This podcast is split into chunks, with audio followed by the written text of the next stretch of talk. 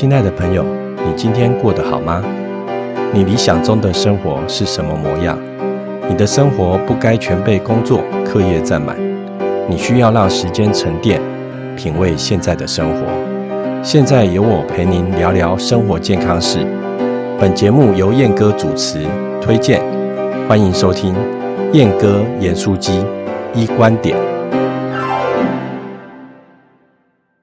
各位听众，大家好，欢迎来到燕哥严书机一观点第二集。自从上周首播之后呢，我收到很多的听众朋友给我们很多的这些鼓励跟支持，也在我们的呃，IG 啊、Line 啊，还有脸书上面留言，我真的是非常非常的感谢啊。那很特别的是，有一位高中同学在我们的留言板里面，希望我们可以谈谈有关高中课业的问题、教育的问题，也可以讨论一下现在高中生最关切的心理卫生健康的这些问题。所以今天特别邀请到。台北市高中的学生 Kevin 来跟我们一起聊一聊。Hello，各位观众朋友，大家好，我是 Kevin。好，那请问一下，Kevin 现在是高中几年级？目前是高二。高二。好，那应该高二接下来就会有分组，就是要选择第几类组，然后课业上面应该就开始忙碌了起来。你可不可以聊一聊你现在在学校的？功课的压力，跟我们听众朋友分享一下。现在因为就是临近学测的关系，所以要准备的科目就是相当的多。那平常几乎应该都没有什么样的休闲活动哦。对，就是比较没有时间花时间在读书上面。那你平常有在补习吗？呃，几乎天天补，因为每天都有不一样科目的考试。那这样会不会？感觉很疲劳，每天生活在 水深火热的这个环境里面呢。呃，这个压力当然是有的。好，所以我们今天就来聊一聊高中生呃很关心的有关心理健康方面的这些问题啊。我们大家都了解哦，高中阶段有很多人在这个阶段会面临到人生第一次的转折，从国中升到高中之后。那这一段时间呢，刚好又是呃属于这个青春期的阶段啊，生理的改变，荷尔蒙的一些改变啊，那往往在过去呃从国小、国中啊，有些同学都呃这个课业啦、生活都过得非常非常的愉快。那上了高中之后，开始面临到各种大考的这些压力，甚至于呢。有一些同学会有一些性格上的一些焦躁，那怎么样去预防这些情绪呢？Kevin 同学，你可不可以跟我们大家谈一谈？就是说，你从国中上了高中之后，有没有遇到特别的一些压力或者是挫折呢？对于这方面，我会建议大家就是可以自己自己去书局买一本行事历，然后每一天特别要做重要的事情都列出来。这样可以让自己清楚的知道，就是每一天你要怎么分配做每件事情的时间，这样会比较没有压力。那有遇过什么样的挫折吗？在这个阶段，可能就是准备考试非常久，然后很努力，到最后成绩发下来不尽理想。那你怎么去排解这种压力呢？嗯，我会有个建议，就是我呢通常都会约一些很喜欢打球的好朋友们，一起去球场打打一场。打一场球，这样回来之后脑袋也会比较清楚，可以好好用功读书，也不比较不会那么累。Kevin 这种方法真的蛮不错的哈。当你呃透过一些运动，好，然后呢，这个运动的过程里面，脑部也会产生一些激素，让你的情绪能够获得某种程度的一些肯定。那从学理上面哦，呃，燕哥觉得就是说，怎么去缓解这种情绪上的一些压力？针对高中的部分呢，第一个就是这段期间的学生呢，通常会产生孤独的心理。怎么说呢？一些呃高中生啊，他可能会比较少在人际关系的互动上面会比较疏离啊，不喜欢跟人家呃来往啊。那也我们也会看到有一些同学啊，经常会一个人呢。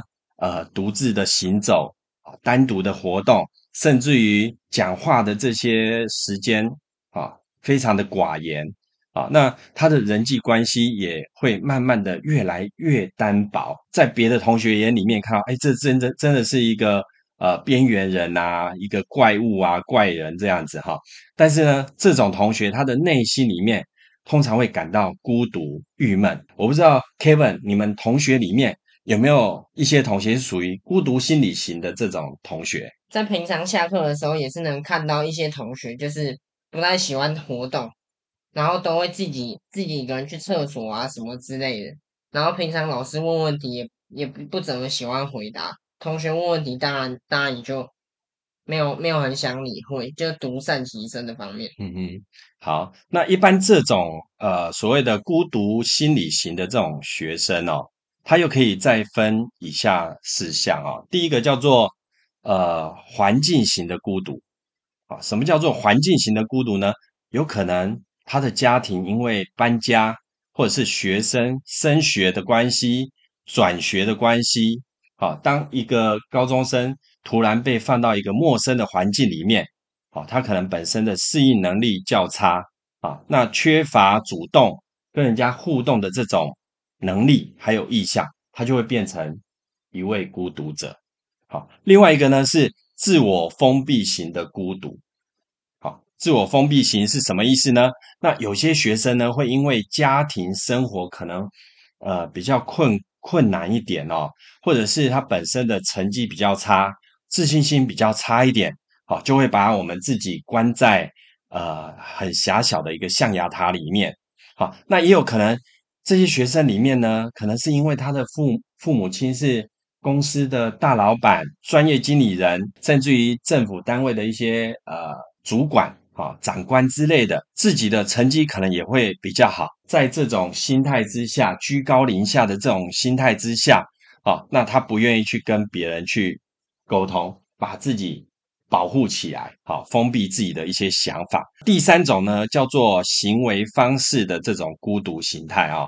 那现在有很多的中学生，他是独生子、独生女啊，因为现在少子化非常非常的严重哦。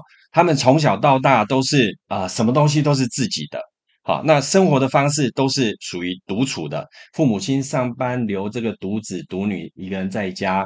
啊，要看电视啊，上网课等等啊，那他的学习也都是呃，通常都是一个人的这个这个方式，比较不容易去了解别人的一些想法，相对的，自己的内心深处也感到比较孤独。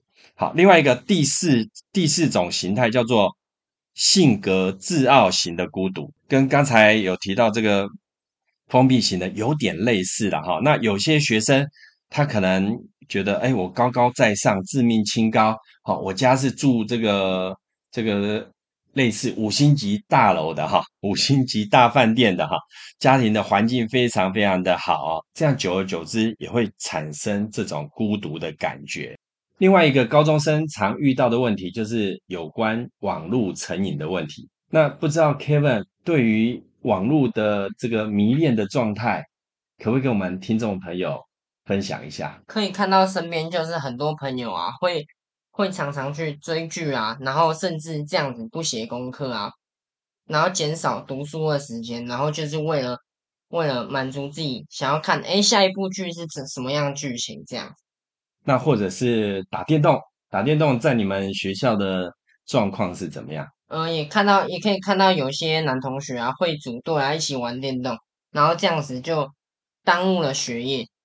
好，其实，在呃各级学校啦，哈，不只是高中，甚至于大学，很多的同学会迷恋在网络的世虚拟世界里面，哈，从学理上叫做网络成瘾症。好，那基本上现在网络成瘾的判断啊，已经非常的成熟，有所谓的量表去做测量，啊，在临床上有这些量表的这个出现哦。请问一下，Kevin，你平常使用手机的状况，可可以可不可以跟我们？听众朋友，谈一下，你平常都怎么样在使用手机的？因为现代人呢，很多东西都是靠手机的，所以难免自己会有些控制不住。这时候，我会建议大家下载一款可以明确知道自己自己使用手机的时间，还有这些网站浏浏览的时间哦。有一款软体叫做 Stay Free，建议大家可以去下载一下，就是你可以知道每一个应用程式你你使一天使用了多久，然后加以控管。Stay Free，S T A Y F R E E 是吗？没错。哦，那之前我有接触过中山女高的学生跟集美女高的学生，他们也都是用类似这种软体来控制自己使用手机的一些时间啊，除非学生本身自制力很强了哈。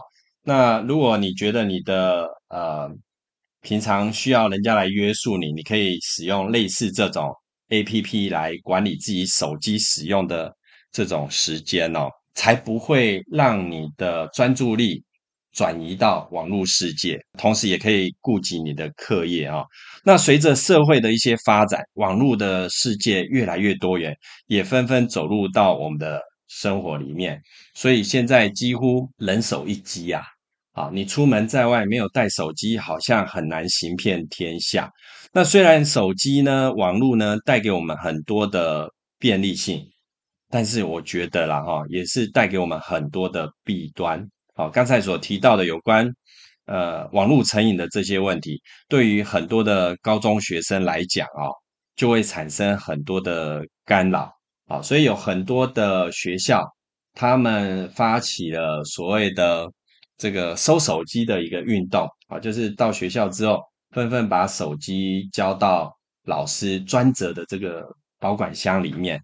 好，那等到放学之后才把手机发还给同学。那除非这中间有临时有一些状况，有一些事，有一些突发的状况会需要手机来做联系的话，好，那经由班导师的同意才会把手机交给学生。我觉得这些管理班级管理的这些方法，我觉得是还蛮不错的哈。不只是高中生哦，连大学生有也都是这样。我知道有很多的学校学生哦，上课的时候。哎，参考书没有带在身边，来的时候呢，带个早餐，还有饮料，外加手机就来上课。我相信在很多的大专院校里面，哈，它好像已经快要变成是常态了。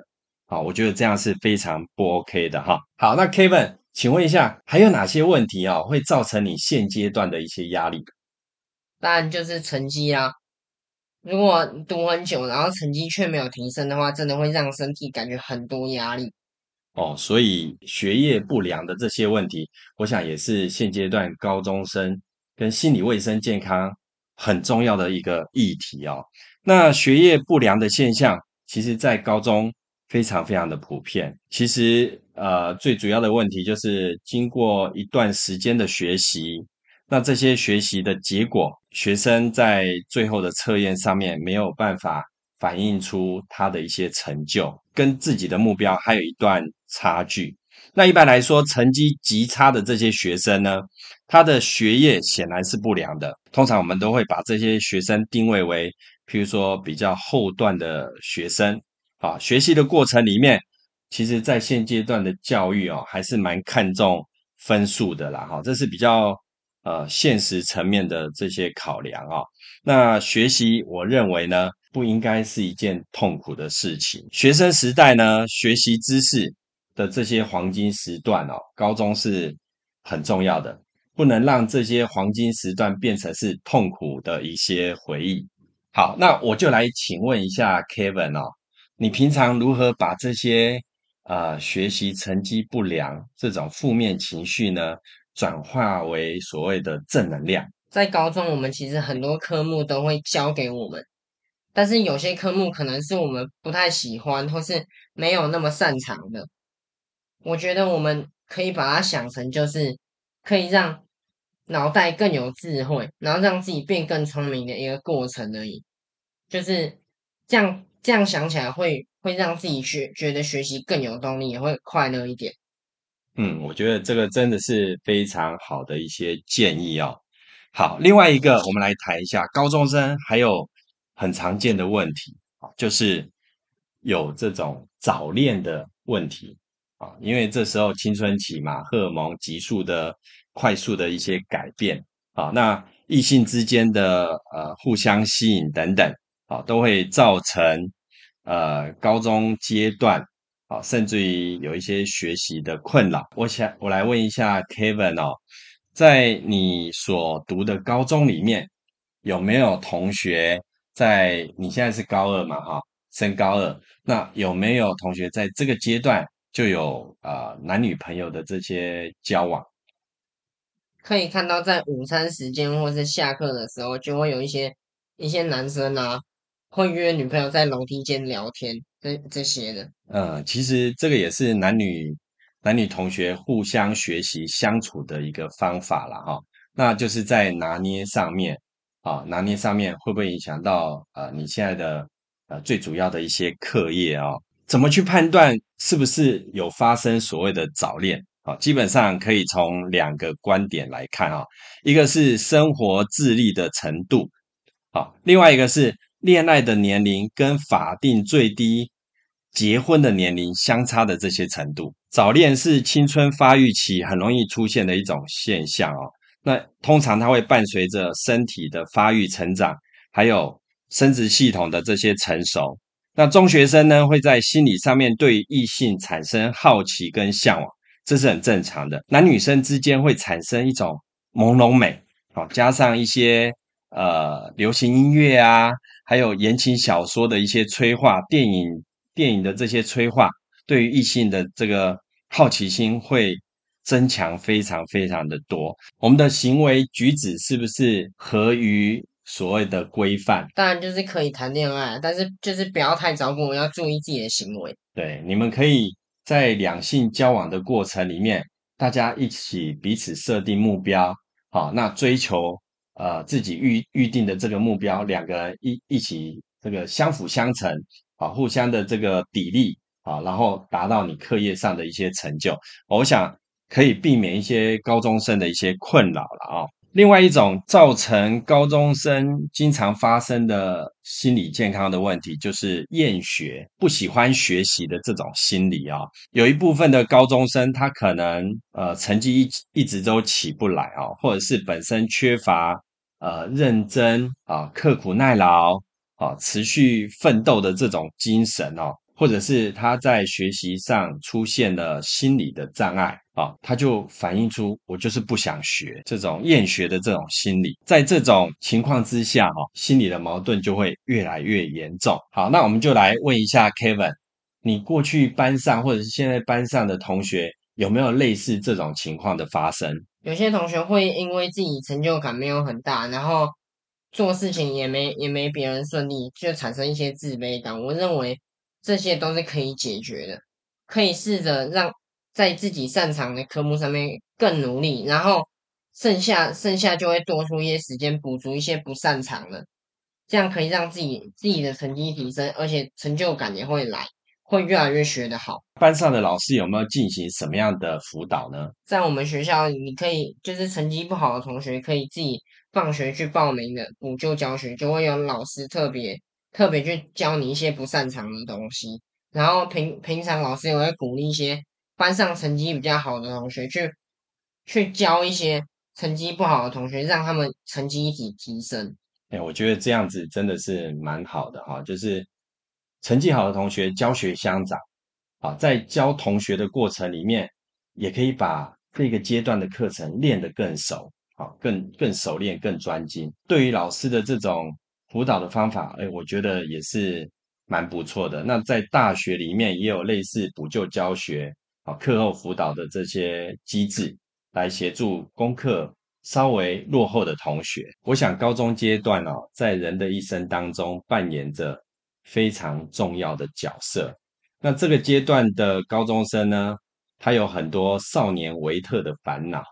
啊，如果我们在这个阶段呢，可以稳稳住自己的心情。啊，稳住自己的情绪，然后呢，又可以顾及课业的发展。我相信，在将来选择大学就读的这些科系上面，应该可以做出最好的表现。今天我们讨论高中生心理卫生健康的问题，就先到这边。相信对于家长或者是高中生，多多少少都有一些帮助。也希望你可以继续支持我们的节目。各位听众，如果有兴趣的话题，都欢迎在我们底下的连结与我们联络。那也可以把你们的一些想法、小故事私讯给我们，我们尽量在后面的节目来为各位安排。也祝福我们的同学学业顺利，学习愉快。好，Kevin，那我们最后就跟听众朋友再见喽。大家拜拜，拜拜。那希望将来还有机会再邀请我们 Kevin 上我们的节目。谢谢，谢谢，谢谢各位听众朋友，拜拜。本节目由土豆工作室制播，谢谢各位收听。如果有任何建议，都欢迎与我们联络。跟着燕哥走，健康向前走。我们下回再见，拜拜。